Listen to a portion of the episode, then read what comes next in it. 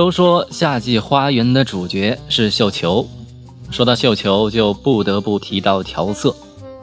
看着这些色彩鲜艳、丰富、样子各异的绣球，你是不是也会心动呢？也想要自己养一下绣球呢？绣球啊，其实是基本属于超级好养活的那种，在自己家的阳台或者小庭院里边，成活率也很高。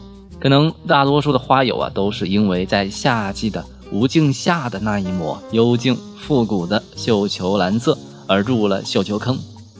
在经过了春季的调色之后，却发现开出的绣球花仍然是粉红的一片。那么，为什么大多数人的绣球调色会失败呢？今天啊，就和大家简单分享一下。首先需要基本了解的是，绣球之所以会变蓝，是因为绣球花中含有的飞燕草素，这是一种花青素。当飞燕草素和铝离子结合，那么绣球就变蓝了。绣球它只能够吸收游离态的铝离子，在酸性的环境中才会让铝啊变成游离态的铝离子。有人会说，这怎么像和做化学实验一样，是不是很麻烦？其实并不麻烦，调节土壤的酸碱度啊还是比较容易的，特别是像家养的绣球，都是放在固定的花盆里。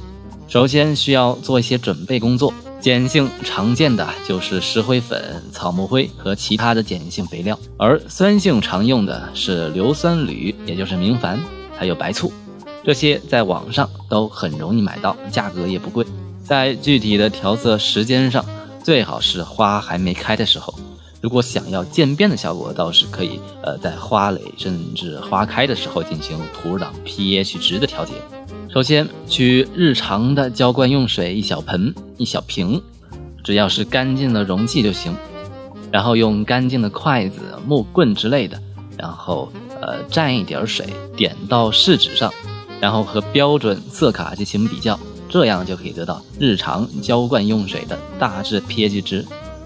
接下来还需要测量种植介质的 pH 值。取介质或者土壤大约十克，然后呃弄得越细碎越好。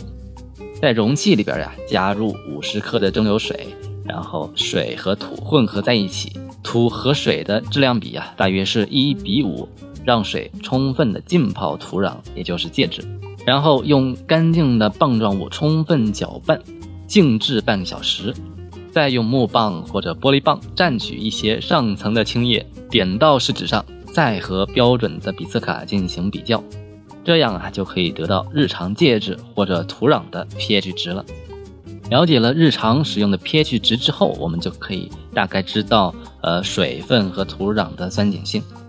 如果是酸性的话，那就是能够开兰花；如果是碱性，那就是可能开粉化。如果我们想要变色的话，那就需要进行下面的操作了。首先，如何使绣球变蓝？在用呃硫酸铝，也就是明矾之前啊，先浇一遍水，确保之后的浓度不会太高。然后大约把十克的明矾配上一升的清水，溶解之后每十天灌根一次。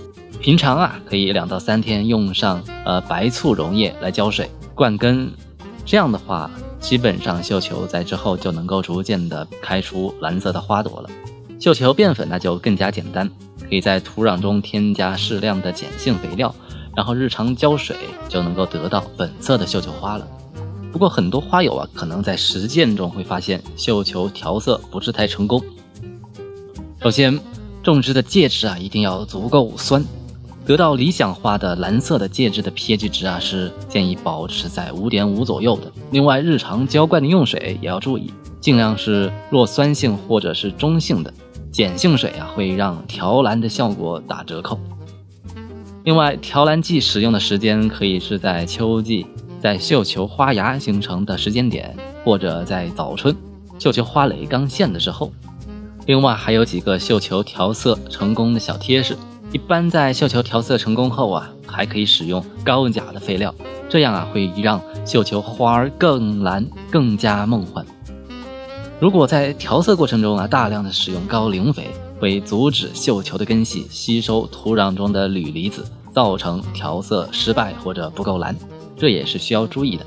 白色或者浅色的绣球花，呢基本上也是很难改变花色的。祝愿大家都能够种出理想中的美丽的绣球花。那么，以上就是菜如有其第一百二十七期的这样的一个分享。我们下期再见，拜拜。